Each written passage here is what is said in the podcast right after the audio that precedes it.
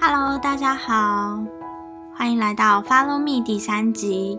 这集呢，要跟大家介绍的是维也纳之旅。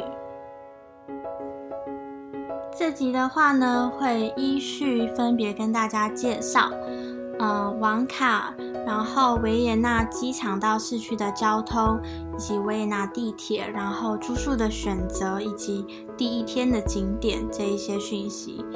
那我就开始一个一个来介绍。落地之后的第一件事情，当然就是买网路啦。原本呢，我的友人跟我推荐说，可以到当地的超市，有一个叫 Hofer 的超市买买网卡。他说机场有那间超市，但当我落地维也纳机场的时候，基本上我是找不到那间超市的，也有可能是我走的地方不太正确等等的。总之，我就没有看到这一个超市，所以也没有办法买网卡。那，呃，他说，呃，后来他是到维也纳的市区才买网卡，可是因为他那时候是有跟其他好朋友一起到维也纳，他那些好朋友原本就在欧洲，可能读书啊什么之类的，所以他在当下没有买网卡，其实是无伤大雅，他可以到市区啊或者晚点再买。但是我呢是一个人去，所以没网路，我根本也到不了市区。因为我实在是蛮路痴的，即便我先前查好了路线，但如果我现场没有网路的话，我其实会很紧张，也会不确定说我搭的路线啊等等的对不对。所以网路对我来说呢是格外的重要。我后来就在机场找到了一个手机的柜台，那那边有卖网路卡，嗯，我就买了网卡，但是还蛮贵的，要三十五欧吧。我自己觉得蛮贵的，因为如果说像我以前出国的经验，我都会先在虾皮上，呃，搜寻那个国家的网卡。那如果像欧洲的网卡的话，呃，如果说七到十天左右，可能六七百块就有了吧，就不用花到三十五欧这样子。所以，呃，我很建议大家。如果网络也是对你来说非常重要的一个东西，千万千万在出国之前就先准备好，不要像我一样开了一天的漫游又没有开成功，然后整个都没有网络，所以变成说我只能在机场也没有得选择，就只能买很贵的网络，也是得买。假设他今天五十欧，我可能也只能买，因为我也没有其他的选择。那再来的话，要跟大家分享的是从维也纳到市区的交通。因为落地维也纳之后呢，我们要从机场到市区。那从维也纳的机场到市区的交通有大概两三种，其中一个是 O B B 的火车，第二个是机场特快车，叫做 C A T Cat。我这边的话会跟大家介绍第二种方式，就是搭乘 Cat 的方式。因为呢，搭乘 Cat 到市区只需要十六分钟就可以到啦。而且 Cat 它每三十分钟就有一班车，每天早上的五点三十六到晚上的十一点三十九都有车，其实还蛮方便的。Cat 的购票方式的话，可以在线上先买好，或是现场买。线上买的话，呃，就是你在网络上先把票券买好，然后列印下来，扫那个 QR code 就可以了。单趟的话，大概。台币三百七十五，我那时候买的价格是这样。不过这个价格应该是浮动的，可能会因为每一个季节去啊，或是当下汇率不同，会有一点不太一样。但我相信不会差太多。如果说你在线上没买到的话，也没关系。机场的话，你往 CAT 的快线的方向走，也会发现现场有购票机台可以买，然后可以用刷卡的方式购买。线上的话，我是在 Klook 买的，嗯，我的密店上面呢会放一些购买的教学，大家可以搭配着看。到了维也纳市区之后，就要搭地铁啦。维也纳的地铁应该要怎么买呢？怎么买最好呢？维也纳的地铁它大概有分成像二十四小时啊，或是四十八小时的这种票。如果你会待两三天的话，会建议可以直接买这种二十四小时或是四十八小时的票，因为这样会比较划算。就是你在时间内无限次数搭乘，就是一个费用。有点像我们去日本玩的时候会买那种三日票啊，或是七日票啊这种。我自己的话，第一天落地的时候是下午傍晚，那我是第三天的一大早我就会离开去哈修塔特，所以这样子估算下来，虽然是待三天，但是时间上的话，大概四十八小时就可以了。所以我自己的话是买了四十八小时的票而已。那四十八小时的票，我这次买的话是十四块欧元左右。我这边想要讲一个很特别的点：维也纳的地铁，或是说欧洲很多地方的地铁，它不像是台湾这样子，它进站一定都要刷票进去，有那个闸口。维也纳的地铁的话呢？它有点像是诚实的制度，你买了票进站的话，会有一个可以印日期的那个票口。你买了票，你可以。进去打印日期，比如说我买四十八小时的票，我在进站的时候，在附近有一个小邮箱，我就是把票刷进去，它就会盖上今天的日期。那如果我买的是四十八小时的话，它就是比如说两天后的时间这样子，就是我的 deadline。但是往后的每一个时候，我在进出站的时候是不刷票也能够进去的。那这个就会造成一些问题，有人就会觉得说，哎。那我是不是不用买票也可以进去？对你没有买票，你一样可以进去搭地铁。但是呢，你不要被抓到，因为呃，如果被罚逃票的话。是非常非常的贵的，就是要罚上很多钱。他们基本上是有一种诚实的制度吧，希望说大家自律，能够买票进去。如果说你没有买票，你被查到的话，他就会罚一个很贵很贵的钱。你买完票之后打上日期，也切记要带在身上，以免呢你被查票。尤其是外国人，就是你不是当地的人。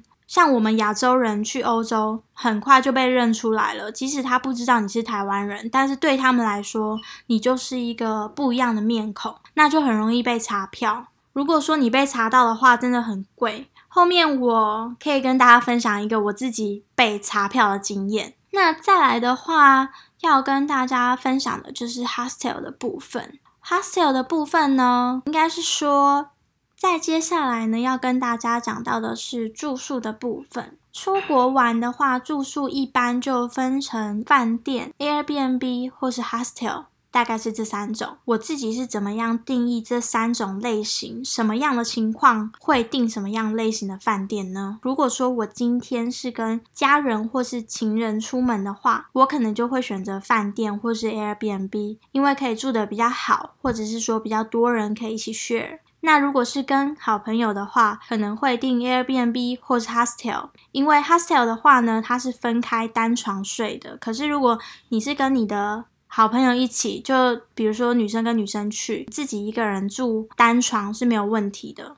但跟情侣就不太好嘛，这样很尴尬。那自己的话呢，我可能会选择饭店或是 hostel。诶，为什么会选择饭店呢？因为有时候也会想要住的好一点。或是说有些地方不一定会有 hostel，所以呢就会订到饭店。那这次我在维也纳待的三天，我都是选择住在 hostel。因为其实出国旅行，你在房间的时间蛮少的，再加上我觉得住 hostel 可以遇到各地的人，你可以跟他们交流，然后认识新朋友，这个是除了便宜之外的好处。当然，前提是你要比较不怕被吵到睡眠品质这样子。像我自己是很好睡的人，所以我住 hostel 我觉得没有所谓。那我觉得大家也不要有一个刻板的观念，是说觉得住 hostel 就是住的很烂，然后很贫穷。No，你错了。我觉得欧洲很多的 hostel 都做的非常的漂亮，然后又很便宜。当然，你要跟别人 share 一间房间，有些人有习惯的问题，这个另当别论之外。我觉得很多 hostel 他们是做的还不错，像我这一次住的 hostel，它叫做 One Best Hotel Vienna。这一间的话呢，它整间的风格是工业风，而且它离维也纳的市区。非常的近，离地铁也很近。它离 U 四地铁蓝色的地铁呢，大概五分钟就到了，然后再走不到五六分钟就可以到饭店。所以我觉得非常非常的好，有免费的 WiFi 跟二十四小时的接待柜台。还有一个很特别的就是它的楼下有酒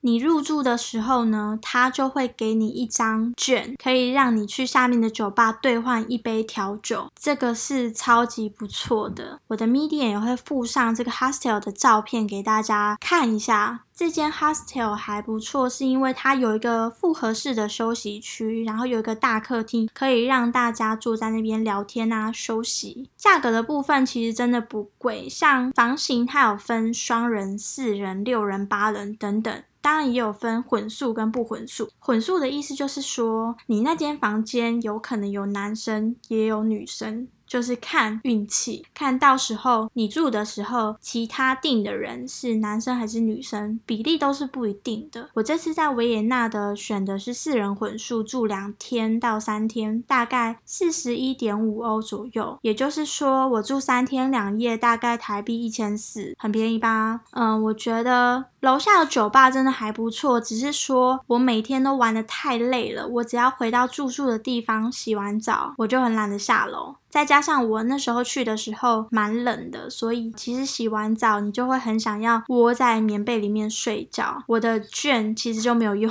到，还蛮可惜的，也没有下去跟别人交流，因为真的真的太累了。那这个券的话，我到时候也会分享给你们看。就是如果你们有去维也纳，然后你们是一两个好朋友去旅行的话，蛮推荐住这一间住宿的，因为我觉得它真的真的很不错。然后呢，我这一次住混宿也有像我刚刚说的。的交流这件事情，我就遇到了一个从摩洛哥来的大叔，没错，就是那个色彩缤纷的北非后花园摩洛哥。刚好我前阵子刚看完一部韩剧，叫做《浪行惊爆点》。那一部韩剧呢，就是在摩洛哥拍的。这个大叔他就说，他家人在意大利，他从奥地利玩过去意大利，然后再玩回摩洛哥。他就说，问我有没有去过意大利。我说还没有，因为我一个人，我其实有点不太敢去意大利或是法国，因为我觉得治安比较不好。他就告诉我说，他觉得其实不会，他觉得意大利的治安算很好的。我不知道这个比较是是不是跟摩洛哥比啦，因为的确好像跟摩洛哥比的话，也许意大利的治安对他来说是算很好的。他也叫我一定要去摩洛哥看看，说那边还蛮漂亮。这样，其实我觉得住混宿或是住 hostel 其实没有这么可怕，因为我自己是还蛮享受跟不同地方的人聊天跟讲。交流也算是自助旅行好玩的地方吧。不过还有一个前提啦，就是前提是你要敢用英文跟他们沟通。最后的话，就是我到饭店放完行李之后，因为已经下午四五点了，我就赶快出门，想要去跑我今天的第一个行程，就是去美泉宫。美泉宫的话，它又叫做熊布朗宫，它是坐落在奥地利首都维也纳西南部的巴洛克艺术建筑。它曾经是神圣罗马帝国、奥地利帝国、奥匈帝国和哈布斯堡王朝家族的皇宫。如今呢，是维也纳最负盛名的旅游景点。美泉宫的名字来源于神圣罗马帝国皇帝马蒂亚斯。传说一六一二年，他在这个之间的凯策堡饮用此处的泉水，所以它就命名为这一个地方的水叫做美泉。所以这一个地区的名称就叫做美泉宫。奥地利女皇在一七四三年下令在此营建气势磅礴的美泉宫和巴洛克式花园，总面积呢大概二点六万方。平米，仅次于法国的凡尔赛宫。美泉宫的后面有一个花园，其实蛮漂亮的。只是说那时候去的时候，刚好是下午四点二十左右有，美泉宫它只开到五点，所以他就不让我买票进去了，我只能在外面逛逛、拍拍照。它的门票大概是十四点二欧，那时候之后的话会是多少我不确定，不过可能差不多是这个价钱。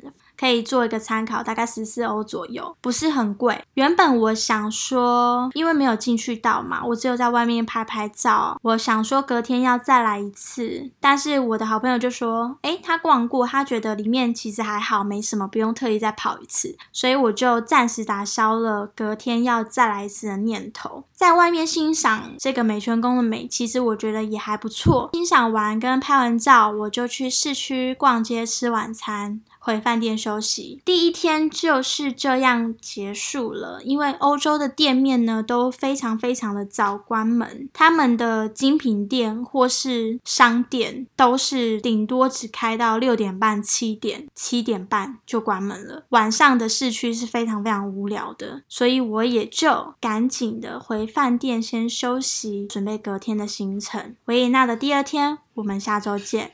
如果你也喜欢听旅行的故事，记得订阅我们哦！A 大会在每周跟大家分享不同的旅游故事。旅游故事分享完呢，之后也会跟大家分享一些露营啊，还有一些户外的故事。谢谢大家，拜拜。